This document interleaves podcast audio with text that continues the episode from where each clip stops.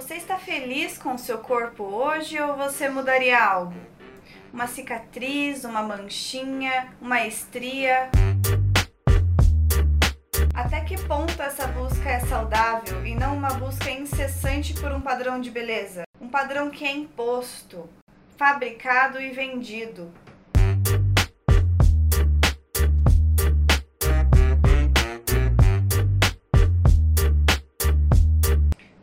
depois de colocar o dedo na ferida, vamos tentar organizar um pouquinho as ideias? Por isso, chamamos uma especialista no assunto. Olá, doutora Laina. Muito obrigada. Obrigada por aceitar conversar com a gente, contar um pouquinho, dividir com a gente um pouquinho da sua experiência, né? Para o pessoal de casa te conhecer um pouquinho mais, pode contar para a gente sobre a sua formação, sua área de atuação, o que, que te instiga nessa área, nesse meio de atuação? É, eu sou médica formada na Universidade Federal Fluminense, no Rio de Janeiro. É, atuo na psiquiatria. É, sou mestre em saúde pública pela UniOeste aqui em, Foz do Iguaçu. É, eu sempre gostei bastante dessa área de saúde mental, mas uma coisa que eu não previ, que na verdade acho que ninguém previa, foi esse ano de pandemia que nós tivemos deixou tão claro a importância que, que nós temos de cuidar da nossa saúde mental, né? Porque esse ano nós ficamos confinados, isolados, é aquele lugar que as pessoas tinham um preconceito tão grande, é uma psicofobia, né? É, uma resistência para procurar o psicólogo, psiquiatra, mostrou que não tem mais lugar para isso se a gente deseja ter uma vida equilibrada e saudável. Vamos combinar, né, doutora? Uma coisa é como a gente está e outra coisa é como a gente se sente.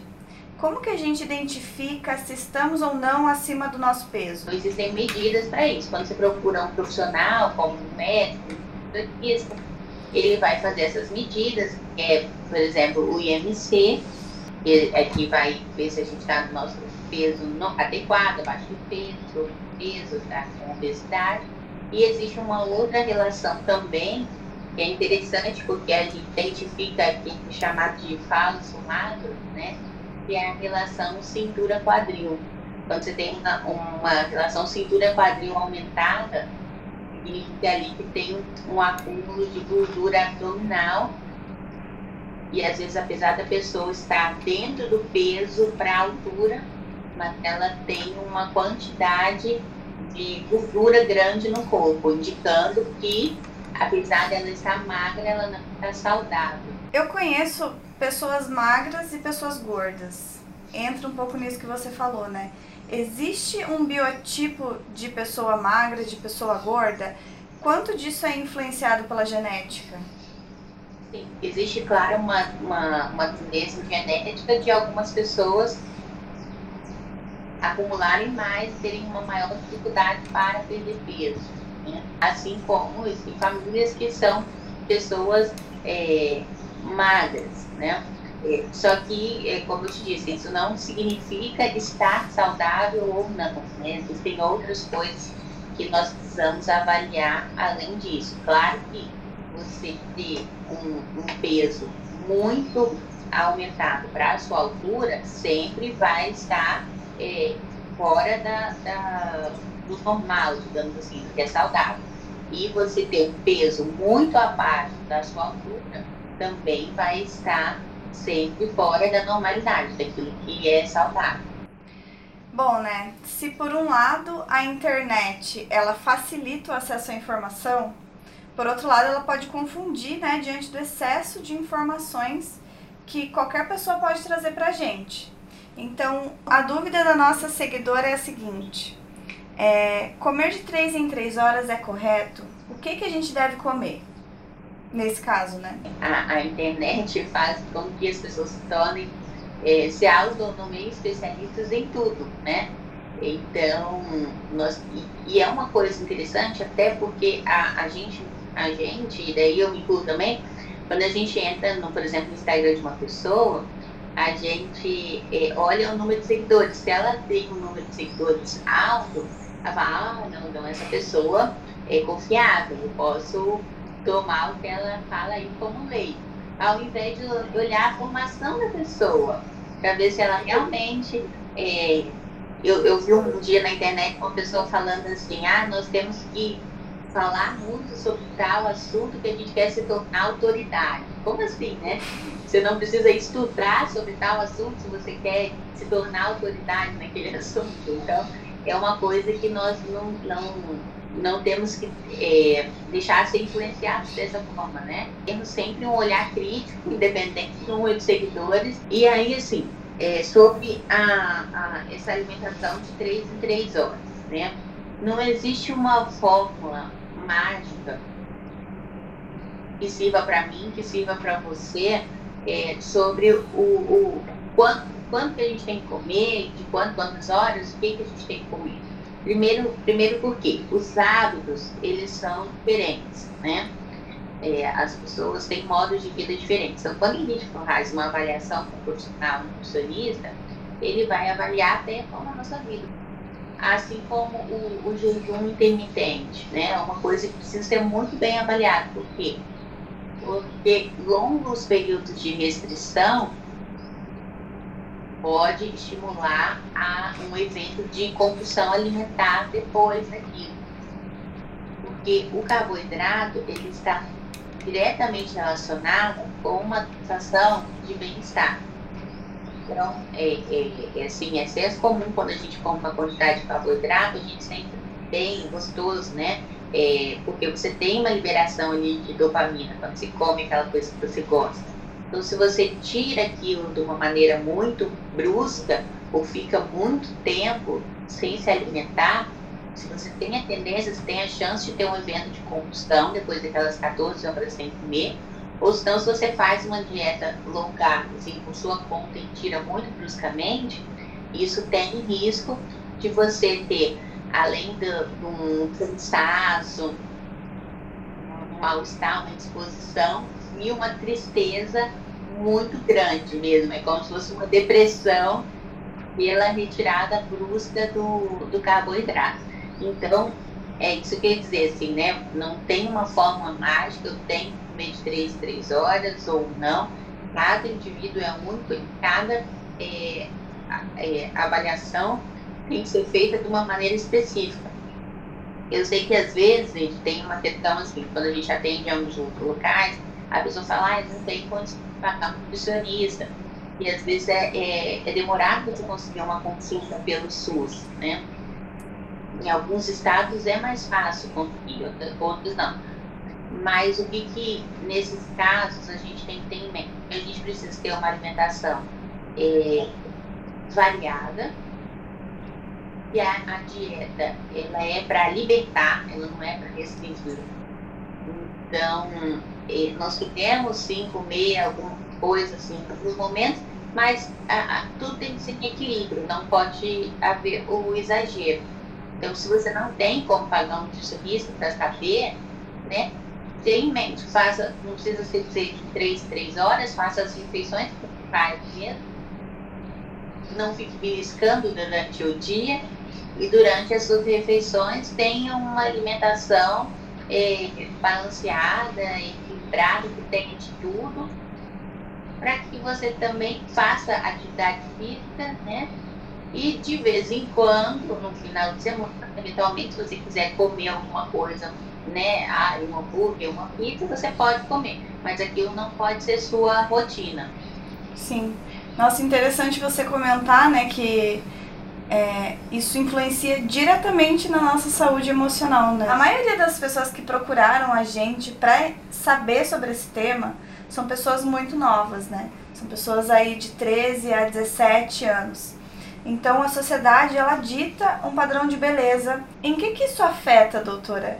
É, essa questão né, da, da sociedade é, ditar um padrão de beleza, em que, que isso afeta, tanto na saúde física quanto na saúde emocional? No, no passado, a gente tinha a, uma influência muito grande na época das top models, né, que era, era muito interessante, top models, de adolescentes top models, sobre o, o, o risco de desenvolver anorexia. E se falava muito naquilo, né, naquelas meninas extremamente magras e que mesmo magras não conseguiam se enxergar magras e continuar com aquela insatisfação corporal e com a busca ali por aquele corpo muito magro.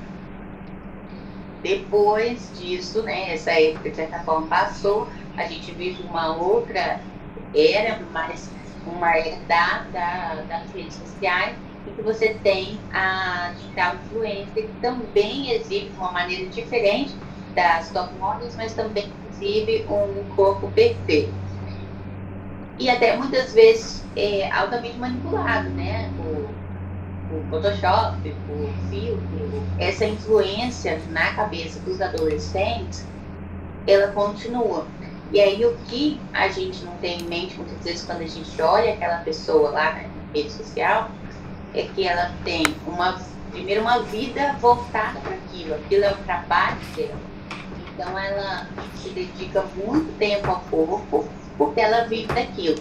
E nós temos outras atividades, escola, trabalho, outras coisas que faz com que nós tenhamos um tempo menor para se dedicar à atividade física. Não que a gente não tem que fazer, a gente tem que fazer, mas não, não é aquele mesmo tempo que as pessoas têm. Outra, outra coisa também é que têm todo um, um patrocínio de recursos em relação a procedimentos estéticos, é, até a alimentação, muitas vezes saudável, torna muito mais fácil você ter aquela pele cheia de colágeno perfeita, de você fazer algum procedimento para não ter estria, de você ter o, o rosto perfeito, uma pele perfeita, o rosto. E isso, na, na, vida real, da maioria das pessoas, é impraticável pelo custo. E, e, então, o que, que aconteceu? Aconteceu que nós temos pessoas que estão ficando doentes, né? Com a sua insatisfação corporal, pela busca de um perfeito, de um perfeito que, na verdade, se torna inatingível para pessoas reais, né? Que tem, eh, não que aquelas mulheres não sejam, mas elas têm uma vida voltada para aquilo. E aí, essa insatisfação corporal, ela traz outra, outros riscos, né? Riscos de é, você tem uma baixa autoestima, vamos dizer, uma inconstante satisfação mesmo com o, o com seu self, né? E aí você vai cada vez mais usar filtros, cada vez mais é, se esconder atrás de um aparelho, porque é, isso é muitas vezes a realidade do jovem, né? Você só se expor por meio de filtro e você se privar daquele contato do físico, se, se privar do contato com o real. E isso vai aumentando o risco de depressão, de fobia social, de transtornos alimentares, e aí você tem outros transtornos alimentares hoje em dia, que é, uh, uh, por exemplo, a bulimia, que, que é a bulimia, né? A bulimia já existia, mas na verdade mudou, né? Você tem menos anorexia e mais bulimia, que é você alimentar compulsivamente e depois ter um método compensatório. Pode ser a divulgação, que é o mais comum, mas pode ser até o exercício físico estimulante depois. Você tem, é, muitas vezes, existe a insatisfação com o corpo, mas a, a pessoa consegue lidar com aquilo e aí tem a compulsão alimentar, que é você ter episódios muito grandes de compulsão, de comer muito, inclusive comer até escondido, porque você tem vergonha da quantidade que come é, sem ter nenhum método compensatório depois. E você vai é, aumentando, aí é um ciclo, né? Que você vai aumentando a sua insatisfação, vai tendo cada vez mais episódio de compulsão, vai aumentando cada vez mais seu peso, vai se isolando, vai deprimindo, e é um, um, um ciclo realmente. É, sobre o rosto, nós temos pessoas que hoje chegam nos dermatologistas e pedem uma harmonização facial para ficar igual ao filtro. Meu Deus. Então é uma coisa realmente muito grave, né? Ou nós temos pessoas que chegam no cirurgião plástico e que fazem o procedimento e, e aí você nitidamente vê que a pessoa teve uma melhora, porque claro, né, você, o cirurgião plástico responsável, ele sabe que não pode tirar mais do que ela, aquela, aquela quantidade X de gordura numa lipoaspiração, né? É, ele vai trabalhar dentro dos limites conhecendo os riscos do procedimento, se você vai em alguém responsável. E as pessoas não estão dispostas a, a pagar o preço da vida saudável para ter aquele resultado desejado. Ela quer de uma maneira fácil, né? não tem o ser humano procurar soluções mágicas, né? É, de, de, de, ter aquele corpo perfeito e, e ao mesmo tempo a, a, e aquele perfeito nunca chega e é uma luta constante de insatisfação e de tristeza e, e risco, claro, né, para a saúde mental e física, porque a, os transtornos alimentares fazem com que você adoeça o seu corpo e a, a, a depressão, a ansiedade também provocam doenças físicas, porque a gente sabe que a mente adoece o corpo, né? Mas é muito louco isso, porque é, é muito relacionado a depressão com esses outros problemas, né? Bulimia, anorexia. E aceitação também, a questão de empoderamento mesmo. Porque eu, por exemplo, já conheci uma, uma pessoa que tinha anorexia e ela já era extremamente magra, mas ela ainda assim se via gorda. Então é uma, é uma questão de estar satisfeito consigo, independente do, do, do seu peso, porque eu acredito assim que se a pessoa ela não tá bem emocionalmente, né, ela não vai conseguir ficar bem mesmo estando muito magra, mesmo estando no peso ideal, mesmo estando com, com todas as plásticas que ela precisa fazer. Uma coisa que precisa realmente ser trabalhada de dentro para fora, não é isso? E olha que coisa interessante, você falou essa questão da anorexia. A anorexia é um transtorno alimentar realmente muito grave, né? Porque leva à morte, porque você tem a, a falta de nutrientes. Então, primeiro, você não tem nutrientes necessários para produzir serotonina, e os neurotransmissores necessários para a gente ficar bem. Outra coisa, essa falta de nutrientes começa a gerar um prejuízo cognitivo, um prejuízo de inteligência na pessoa, que faz com que ela tenha cada vez mais dificuldade de compreender a situação que ela está passando e fica cada vez mais rígida e é mais difícil sair daquilo. Então, é uma, é uma doença muito grave mesmo, porque tem uma taxa de incidência muito alta e uma taxa de mortalidade muito alta. E, e, e é estranho é, a gente entender, porque não é simplesmente uma busca pelo magro. A pessoa chega num ponto e ela que é um que é um transtorno dismórfico, assim, ela tem uma alteração de ver, de enxergar sua forma. Ela se enxerga realmente gorda.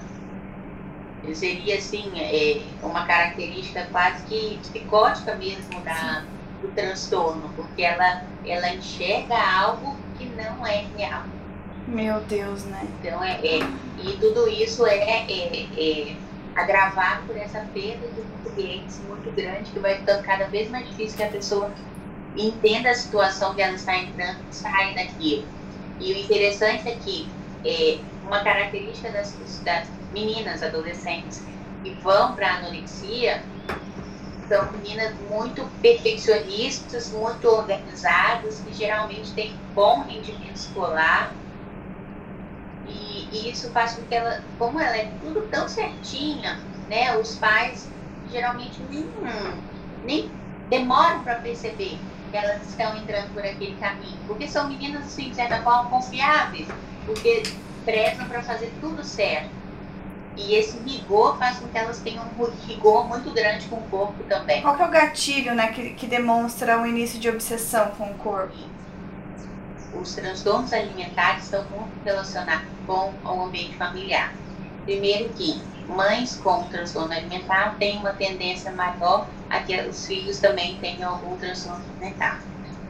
É, outra coisa também, mães muito críticas e né, fazem exigências muito grandes em relação à aparência e às vezes nem só a aparência, mas que fazem, sabe aquilo que, que os filhos fazem que nunca tá bom, né? E isso também faz com que, que exige, muito perfeccionistas, que exijam né, alguma coisa perfeita, também faz com que a, a pessoa tenha um nível de autocobrança muito grande, isso maior de desenvolver algum transtorno alimentar.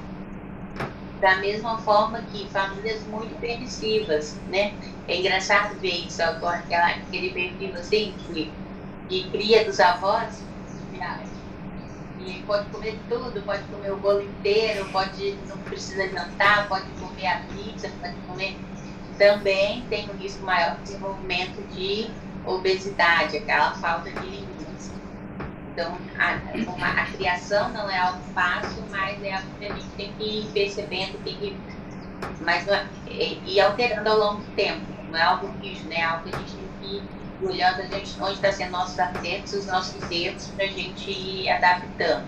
E aí, outra coisa também, nós temos que perceber o nosso tempo, que a gente fica muito tempo na rede social, é, olhando muito né, aquele modelo de, de, de, vida ideal, nós temos uma tendência a termos mais críticos com a gente mesmo. A gente começa a querer muito aquela roupa, é, a querer muito aquele corpo e fugir e, e fugir da, das nossas amizades, dos nossos vínculos reais.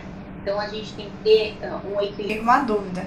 Como que a gente é, limita isso, né? Não posso ceder muito, mas também não posso é, deixar muito para lá, né? Qual, qual que é o limite que você considera assim ok para a gente não influenciar a criança, né? Ó, é, primeiro que assim, uma coisa que, que a gente tem que pensar. Nós temos muito aquilo que é comida de criança e comida de adulto, digamos assim, né? Isso não pode existir. Por exemplo, eu tenho uma dificuldade enorme de começar a salada, e eu tenho ainda, tá? Porque eu não precisava, não precisava comer quando era criança, entendeu? Porque a salada era comida de adulto. E, e, e, a, e quando criança, podia comer. Não que não tinha, até tinha, mas não era aquela coisa, experimenta, come um pedacinho. E, assim, era, era aquela ah, tipo, criança não precisa. Então, nós somos é, estranhos, assim como os seres humanos, porque a gente exige uma coisa como adulto que a gente não foi ensinado quando criança. É uma coisa que a gente precisa ensinar desde cedo, né? Outra coisa também e se torna muito mais difícil quando a gente quer começar a fazer tarde atividade física. Da gente se torna um hábito desde a infância, então é, é algo que também flui uma maneira, de maneira muito mais fácil para a gente incorporar na nossa vida e fazer aquilo de maneira natural. Outra coisa também que a gente tem que sempre ensinar é essa questão da nossa autoimagem, sabe? Então, essa coisa de a gente ensinar a criança a se sentir bonita, a se sentir bem como ela é. E uma outra coisa que também aconteceu, e é engraçado que é sempre as meninas, é, é, é, incrível, né? Que é algo assim intrínseco mesmo da, da mulher. Uma vez é, mandaram aqui em casa uma sacola de roupas, e aí eu tava olhando com ela, de roupa de menina, né? Daí uma, uma loja de roupa de criança, eu tava olhando. Daí ela já agora com 5 anos olhou e falou bem assim, ai, eu gostei dessa roupa, mas eu não sei o que as pessoas vão pensar. Eu minha não. Nossa. É, e, e, aí, da onde tira isso, né? Eu, daí eu falei, não, se você gostou da roupa, você pode usar a roupa. O importante é você gostar, não tem que as pessoas pensarem. Então, é algo que, que a gente tem que trabalhar na gente, parar de se importar do que com que as pessoas vão pensar, usar aquilo que a gente se sente bem. Sim. E aí já entra também a questão que a gente conversou sobre a sociedade ditar um padrão de beleza até nas crianças. As crianças sentem é, isso, absorvem isso, né? Nas escolas também. E é, como. Eu, por exemplo, a, a minha filha nunca viu o Instagram, não sabe nem o que é. Então, é uma coisa assim, completamente fora das redes sociais, né? Uma criança pequena mas que na escola, em outras coisas, ela vê é, aquele padrão que é considerado bonito. Sim, a relação com outras pessoas influencia também, né? Uhum. Isso, é bem, isso é bem grave, na verdade, né? Em pensar que nas escolas a gente poderia ter um sossego, né? Em deixar os nossos filhos uhum. e no fim a gente tem que sempre estar tá cuidando até mesmo dentro das próprias escolas. Como que a gente melhora, doutora, é, falando nisso, assim, né, disso também, é, como que a gente melhora a relação com o nosso próprio corpo? Quais práticas podem, é, podem ajudar a gente nesse processo? É muito mais fácil eu te ensinar a lidar com a crítica que o seu colega de trabalho faz com você do que eu te ensinar a lidar com aquela crítica que você sofreu a vida inteira da sua mãe falando que você era gorda. Entende? Então, às vezes, é, é, um processo que a gente vai precisar de ajuda mesmo, profissional. A gente vai precisar procurar um psicólogo, vai procurar, vai precisar procurar um psiquiatra para poder é, nós entendermos que aquilo é um problema com o outro e não um problema meu que eu preciso atender a minha marca. Caramba! Então, às vezes, você é, precisa mesmo procurar ajuda porque é uma associação, né, um, é um algo que não é tão fácil de ser desfeito assim dentro da cabeça de alguém, se ela foi alimentada daquela forma por muito tempo, né? Alimentada, eu digo, fisicamente. Sim. É, mas assim, antes de entrar nesse processo psiquiátrico, tem, tem algumas coisas que a gente pode fazer para ajudar nesse processo, será? Primeiro, quando a gente busca a vida saudável, é muito interessante, né?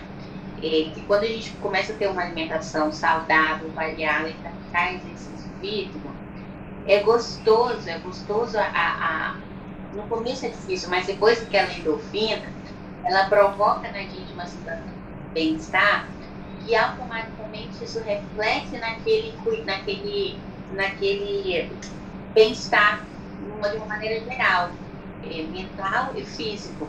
A gente começa a ficar mais feliz porque, nossa, eu estou fazendo a minha parte. Né?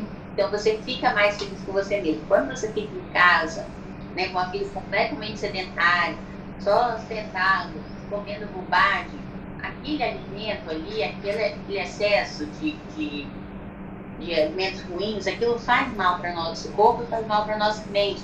Deixa a gente mais indisposto, deixa a gente mais para baixo. Então a gente precisa buscar é, na vida aquilo que, é, que nos faz sentir melhor. Tem muito também do. Então, a saudável faz isso. Sim, tem muito também do arrependimento, né? De você tá, saber o que você tem que fazer, né? E fazer o uhum. contrário e depois você ficar mais triste ainda porque você sabia que podia ter feito diferente. Então aí também entra Isso. muito do psicológico e às vezes a gente precisa é, buscar ajuda profissional mesmo, né? Se você vê que você não consegue Existe sair disso, é importante se abrir a esse uhum. processo, né? Existe uma tendência nossa, do ser humano, a, a procrastinar tudo aquilo que nos gera um incômodo, né? Então a dieta fica sempre para segunda-feira, a atividade física sempre para segunda-feira e isso não, não chega nunca, né? A gente acaba colocando na frente coisas, que nem quando você tem que estudar, tem que trabalhar, que você fala assim, ai, mas com a mesa bagunçada assim eu não posso, eu tenho que arrumar a mesa primeiro, mas o que é aquele arrumar a mesa? É o procrastinar aquilo que realmente importa. Então, que quando a gente toma consciência disso, desse processo que nós estamos, fica muito mais fácil a gente enfrentar ele e parar de arrumar desculpa. Então, colocar ali né, um pouco da de mim mas não em busca daquela, daquele padrão que uma ditadura da beleza impõe, mas porque eu quero me sentir bem. Doutora, muito obrigada por compartilhar um pouquinho da sua experiência com a gente. Foi muito bom. Obrigada Eu acredito que muitas pessoas é, se identificaram com o nosso papo, inclusive eu em alguns momentos. e é muito legal, né, a gente ter a oportunidade de usar a internet para uhum. para disseminar uma informação boa, né? Que vá que vá uhum. somar de alguma maneira, que vá trazer alguma coisa positiva, né? Então é muito importante a gente se atentar a isso, principalmente nos dias de hoje, porque muita coisa ruim a gente pode tirar, mas também a gente pode aproveitar a internet como uma coisa boa. É, não, é uma ferramenta que sem dúvida trouxe ganhos assim incomparáveis ao mundo, mas tudo, tudo em excesso faz mal, né? Sim. E tudo nós temos que saber usar a nossa autocrítica e, e, e filtrar aquilo que vai ser bom para nós e aquilo que não é. Sim, muito legal. Aprendi muito com você, muito obrigada. E a você que nos acompanhou até aqui, muito obrigada pela sua companhia. E se você gostou desse vídeo, se inscreve no canal e domingo que vem tem mais e você vai ficar de boca aberta com o nosso próximo vídeo. Até lá!